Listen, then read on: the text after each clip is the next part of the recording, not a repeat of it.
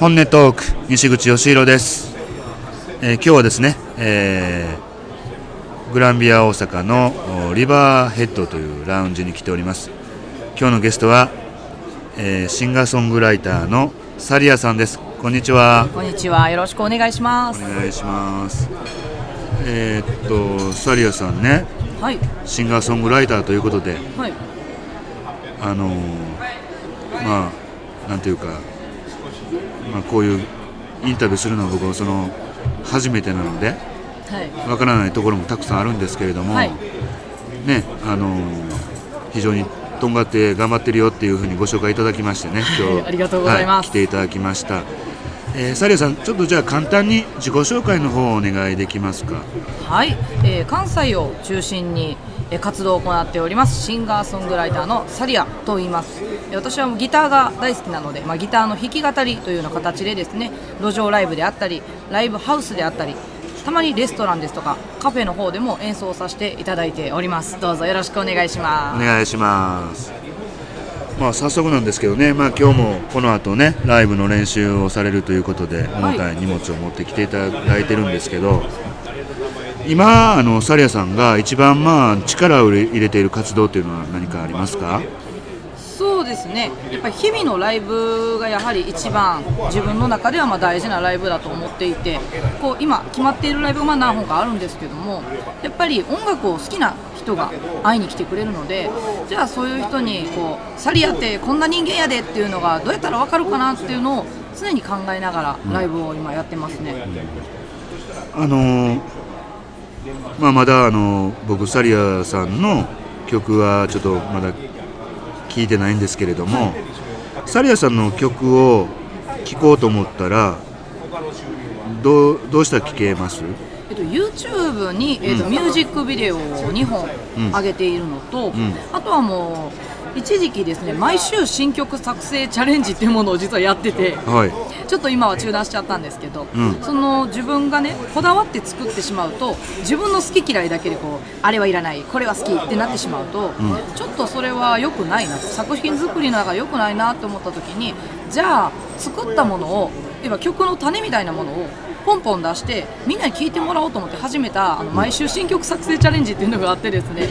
一昨年くらい一昨年の夏ぐらいに1年間ぐらいかけて53曲ぐらいやったんですか？やりました。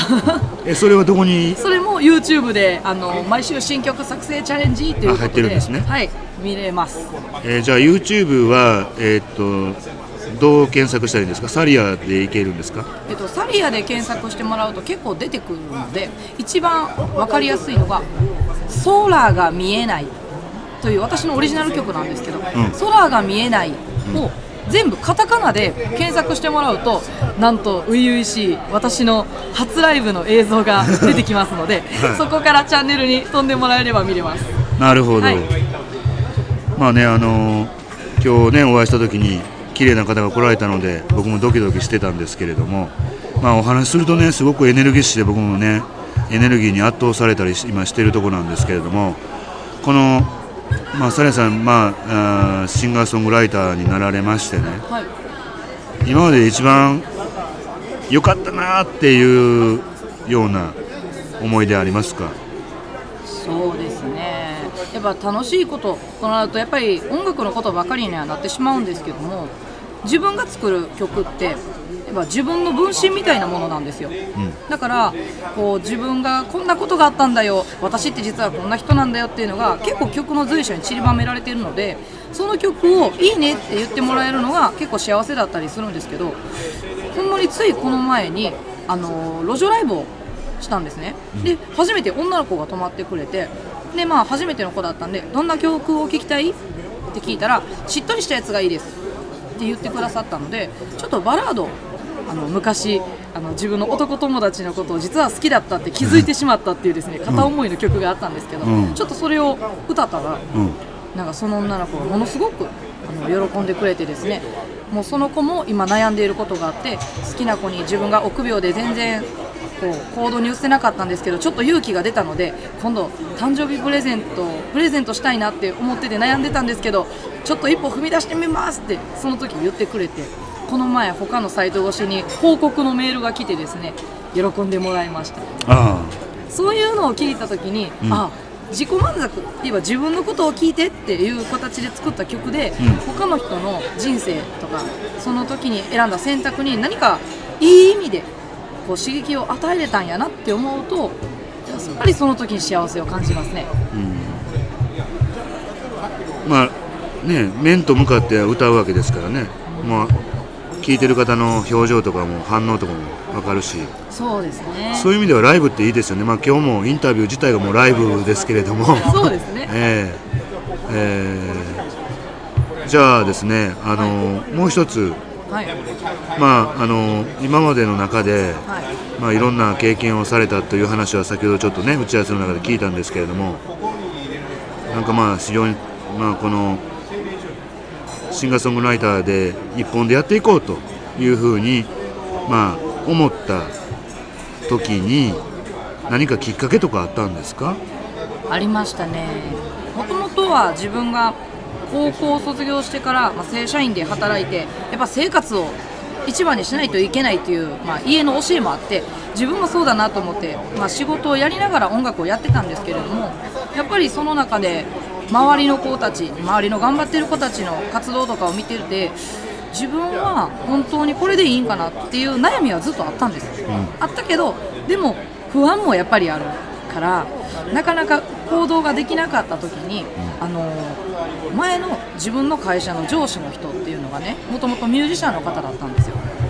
その方と腹を割って話した中でお前はほんまはどうしたいんや？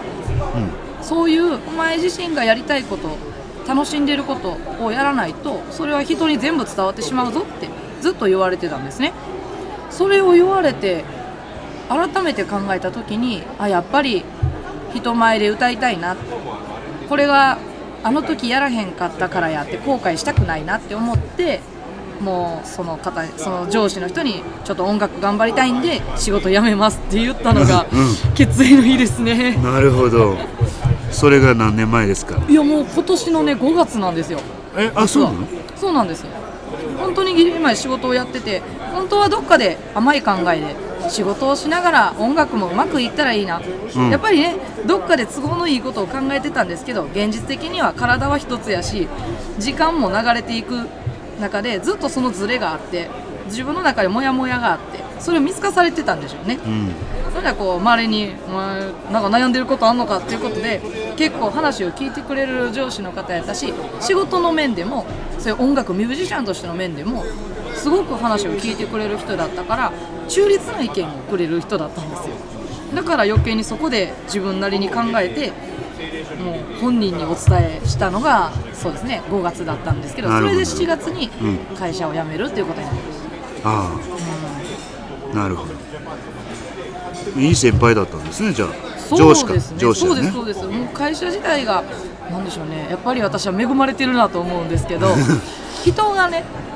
いい人がやっぱ本来であれば音楽なんて趣味の延長線やからそんな仕事をおろそかにするなんてっていうのが世間の考えだと思うんですけどうちの会社は「おいいね」みたいな。でみんなで応援に行くよって言って来てくれたり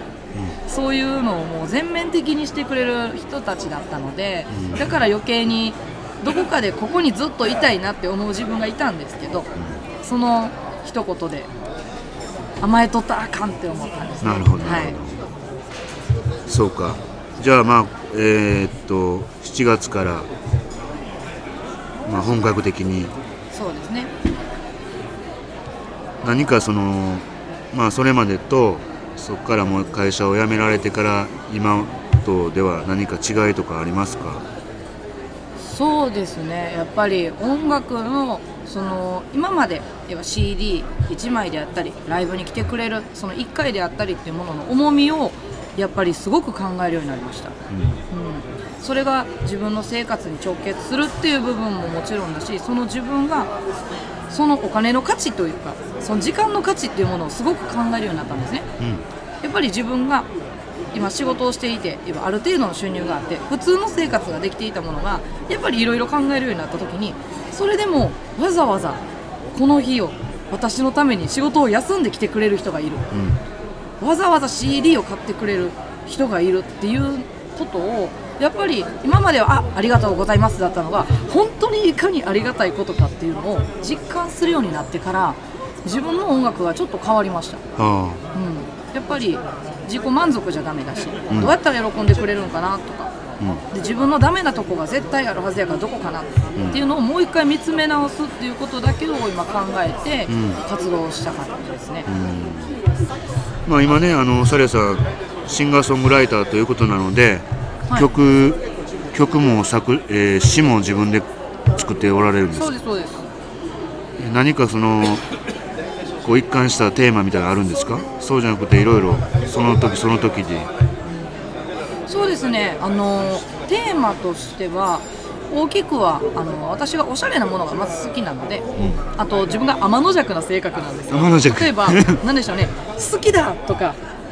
頑張ろうっていうことを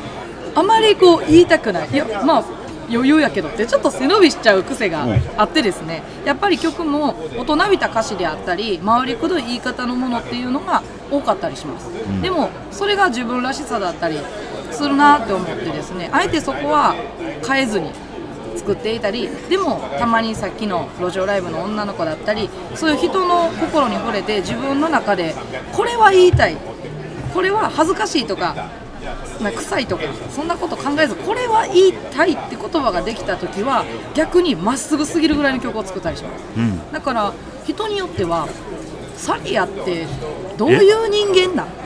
みたいな、うん。要は頭がいいおしゃれ大人っぽい曲もあればドストレートで泥臭い人間臭い曲もあったりするからどういう人なのってよく言われますけど私はどっちも自分やと思ってるし人間って本来そういうのがどっちもあるよね。じゃあ私はもうどっちもやろう。最近思ってます、うん。そうなんや。えー、まあねあのーなんていうか今まあシンガーソングライターからギ歌とギターと両方自分でやるんですか？そうですそうです。なんかそのギターも非常に難しいなって僕もちょっと練習したことあるんですけど、はい。左の指が動かないなとかはい、あのもうライブに見に行くのはすごく好きでね、ライブハウスに京都のライブハウスによく行ったことあるんですけど、はい、なんていうかサリアさんのライブハウスってどこで見たらわかるんですか？えっと、私のライブ情報はですねあのホームページがあるので、そこにあのライブのいついつどこで何時からやりますよっていう情報を見れるようにしています。ホームページ？ホームページがあります、なのであのサリアで検索をしてもらうと結構あのかサリアのオフィシャルサイトみたいなものが出てきますので、一度サリアあとライブ情報とかで検索をしてもらうと私が出てきます。これサリアはカタカナじゃなくて英語ですか？英語です。英語でね。はい、そうなんですよ。あの最近は100均でセリアというものが出たせいでですね セリアと呼ばれることが多いんですが私はサリアなので SA で「サ」ですね、うん。で L と I で「リ」リで A で「あ」ということでサリアっていう名前でさせてもらってます。なるほど。まあねあのーまあ今度来,、えー来年の3月か。はい。大きなところでライブをね、はい。されるということも聞いているんですけれども、はい。どうですか？不安半分楽しみ半分。いや嘘です。不安が8割の方が本当のところなのかもしれないです。うん。というのが、今回自分にとって、まあ、自分の身の丈っていうものがあるんだとしたらはるかに高い壁って言われるぐらい本当に挑戦っていうぐらいの大きなライブハウスを決めてしまったんですよ。ん。あの心斎橋にあるミュージッククラブジャニスっていうところがあるんですけど、はい。ご存知ですか？いやちょっと僕わからないです。ここねライブハウスというよりも本当にねきらびやかで、今床が白と黒の格子模様のタイル、で黒の壁紙に赤いカーテンっていうちょっとねおしゃれな空間なんですけれども、はい。はい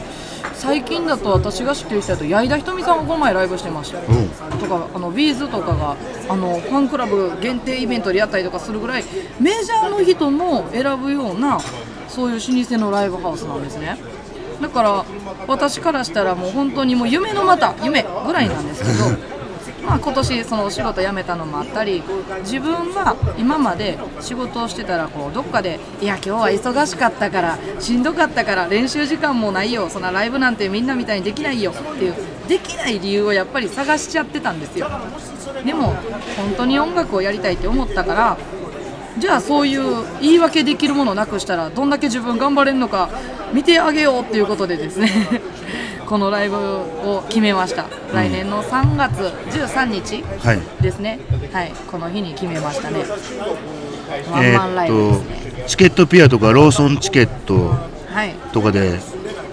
売られてるんですか？プレイガイド？はい、そうです。えーチケットピア、ローソンチケット、E プラスで E もですね、ははい。い、もうこの会場、ジャニスっていう会場だったり、あとサリアという名前で多分見ていただくとですね、出てきます。来年の2020年3月13日金曜日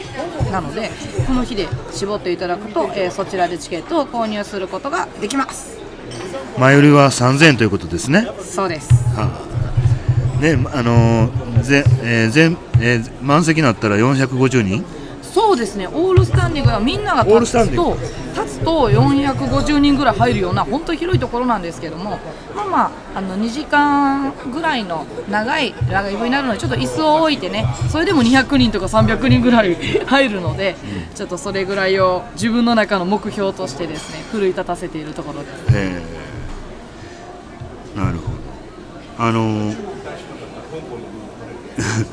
なんかそのすごいね僕はあの、まあ、初めて会った時からまああのスラッとねスマートなスタイルいいんですけど何かすごくなんかエネルギーがすごくくるんですねありがとうございます。なのでよっぽどかなりこうなんていうか意志が固いっていうかエネルギーが強いというか情熱的やなとか思ったりもするんやけどはいそれはどっから来るんだと思いますか自分でその。そうですね。正直その今言っていただいた印象エネルギッシュやとか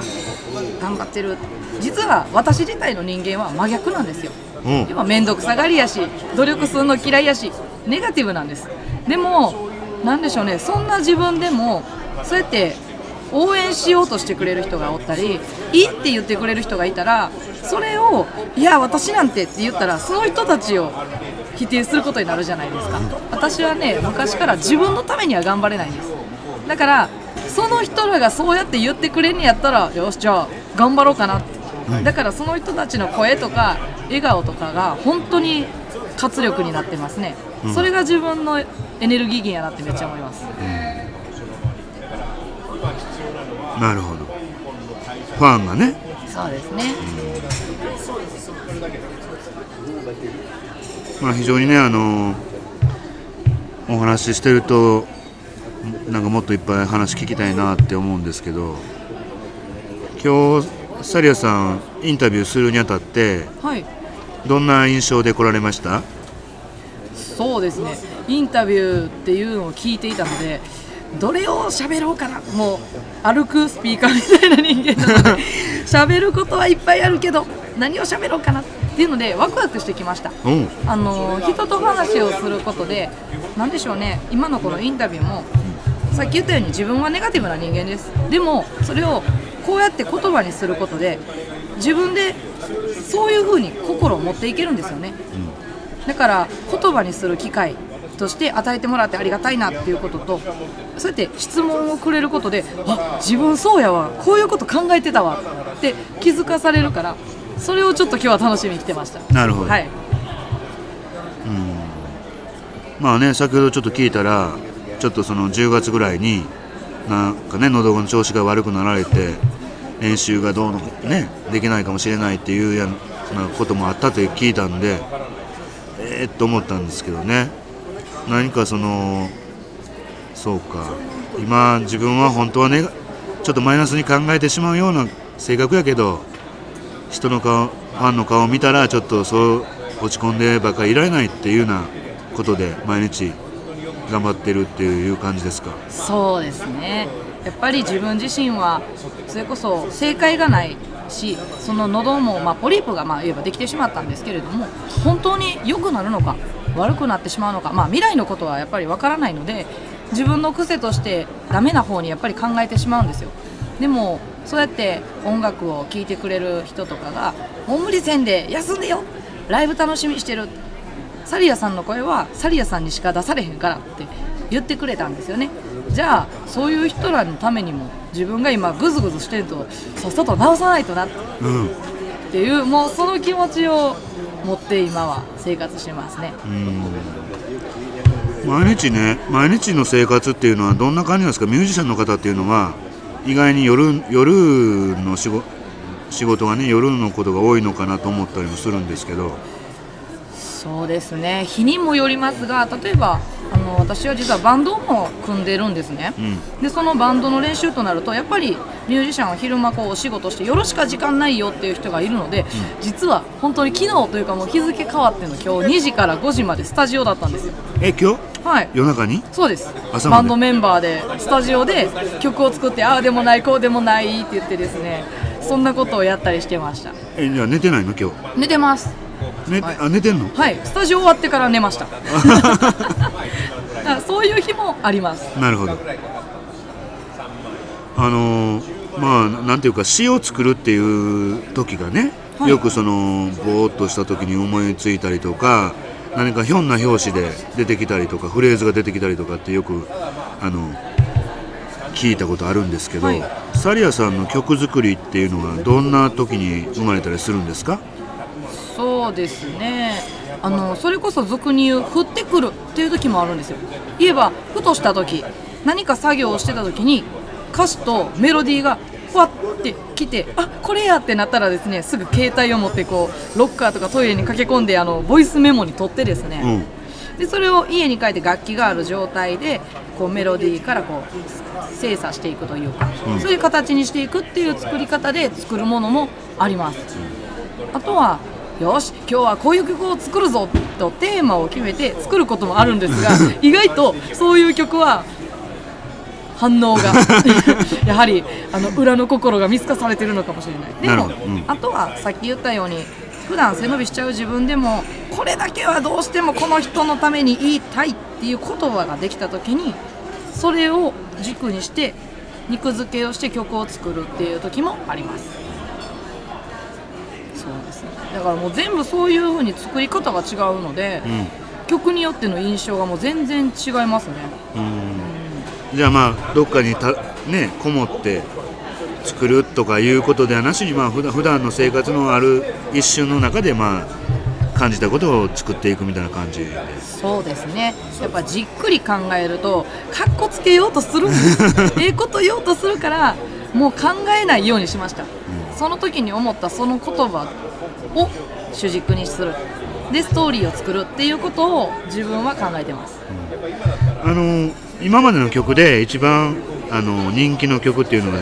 空が見えないですか？えっと、空が見えないは10代の私はもともと高校の時一番最初に組んでたバンドで初めて作ったオリジナル曲だったんあです。そうなんですか。そうなんです。それが解散した後も自分の中ですごく好きで歌い続けている曲ではあるんですけどちょうど10代で高校卒業して就職をする私ここからどうなっていくんやろうっていう時に作った曲なので、うん。今聴いてもなんでこんな歌詞が出てきたんやろうって思うぐらい、うん。その時の感覚っていうのが残ってる曲なんですね、うん。でも一番人気なのはあのー今ミュージックビデオにもなってるんですけれども「あのカラスアゲハ」っていうカラスアゲが、あのーサリアの代名詞に今なってます。なるほど。はいそうかまあ今日ねインタビュー帰ったらすぐ YouTube で検索で聞いてみようかなはいと思いましたぜけど。本当はね事前に知ってたら聞いてきたんですけど、ちょっと分からなかったんですよ、まあねサリアさんまあいろんな方お知り合いたくさんいると思うんですけど、はい。あのなんかこの人とおったらすごくえあのパワーがみなぎってるなとかみなぎるなとかそんな人もいます？そうですね、まあ、やっぱりそういう風に感じるのは、まあ、ミュージシャンの方が多いんですけれども、うん。ただ一人だけ私の高校の同級生の子で、あのスポーツをやってる子がいましてスポーツなんですけどね、うん。うん。ハーフパイプってご存知ですか？スノーボード。あのそれをローラースケートであハーフパイプを飛ぶっていうのがあるんですね。ローラースケートね、うん。あローラースケートで、それをやってる男の子があの高校の同級生でいてもう高校の時点でもうすでに確かプロでやってるんですけど、あのオリンピック競技に入らないんですよなかなかあれが、うん。だから競技で入ってたらもうきっとそこまでいいとこまで行ってただろうなっていう子がいるんですね。でもその子がやっぱりスポーツマンシップってあるんですよね。私みたいにこうメンタルも弱いですけど その子はやっぱりこうその子も大変な中でもやっぱりこう日々のトレーニングをやってそういう大会とかでこう結果を出してっていう姿を見てですねなんかすごいなって思ってる子が実はいます、うん。はい、その子のことを思って作った曲が一番最初にサリアの曲の中で人気になった曲なんですけあどそうなんですか。そうですあのハイジャンプっていううん。曲なんですけれども、うん。その曲っていうのがあのーまあ、高く飛ぶっていうのは直訳したらそうなんですけど ね。ちょうどね自分がその音楽活動をやりたいなって思ってはいたけれどもでもやり方も分からへんしそんなどうなるかも分からへんしってうじうじしてた時にでもその子はずっと特にスポーツって勝ち負けっていう白黒がはっきりする世界でずっと揉まれてしかも失敗したら大怪我もするんですよ。命を落とすこともあるかもしれないっていう中でもそれをずっとやり続けてるっていうその姿を見てなんか自分はなんでこんなな弱い心のままで音楽やりたいって言ったんやろうって思ってその子のことを勝手に想像してですよ、で自分そんなん言ってる場合ちゃうやろ頑張れ飛べっていう思いで作った曲が「ハイジャンプ」っていう曲がえー。あります、なるほど。はい。なるほどね。なんかいろいろね聞いてたら話聞いたらいろいろ聞いてみたくなりましたねまああの話は尽きないんですけれどね。はい。まあ最後にこれだけはちょっとあのゆお話ししたいなっていうことがあったら。そうですね。お話というか、まあ、自分への言い聞かせにもなるのかもしれないですしこれを聞いてる人の何か光になればいいなと思うんですけどもやっぱり自分がミュージシャンでやっているとすごいなっていう憧れの目で見られることがありますしやっぱり弱い面を見せないので余計にかっこいいなって思ってくれることもあるんですけどやっぱり私も人間でみんなと同じように悩みもするし常に苦しみもあるんですけどそれでも何か一つこれだけはどんなに辛いことがあっても手放せないなっていうものがあると頑張っていけるよっていうことをやっぱり伝えたいなと思います。それが自分にとっては音楽なんですけど例えばお仕事をしてる人学校に行ってる人結婚した人いろんな日常生活の中で悩むことがあってもそれでも自分はこれだけは譲れないっていうものを自分が好きっていうものをずっと突き詰めて持っていたらやっぱり人生で充実するよねっていうことを自分がマイナス思考だからこそ自分が活動する中でみんなになんか勇気じゃないんですけど なんか残せたらいいなって今思ってます。ああそうなんですね。はい。はい。なんかすごくねそうなんやね。実は マイナス思考というかネガティブな一人でいたらちょっとこうおとなしいんやけどまあ奮い立たせてるっていうか。そうですねまあ、そういったエネルギーがまたその曲につながってねあの人人が感動するような曲というような、ね、喜ぶ曲。これからもぜひねはい。たくさんまた作ってほしいなと思いますし、はい。まあ、今日ねポッドキャストを聞かれてる方もぜひともあの YouTube でサリアで検索してもらってね、まあ、あの一度聞いていただいて感想なんかあったらまたコメントとかねいただけたら嬉しいなって思います、ぜひよろしくお願いします。今日はどうもありがとうございました、はいありがとうございました。サリアさんでした。ありがとうございます。はい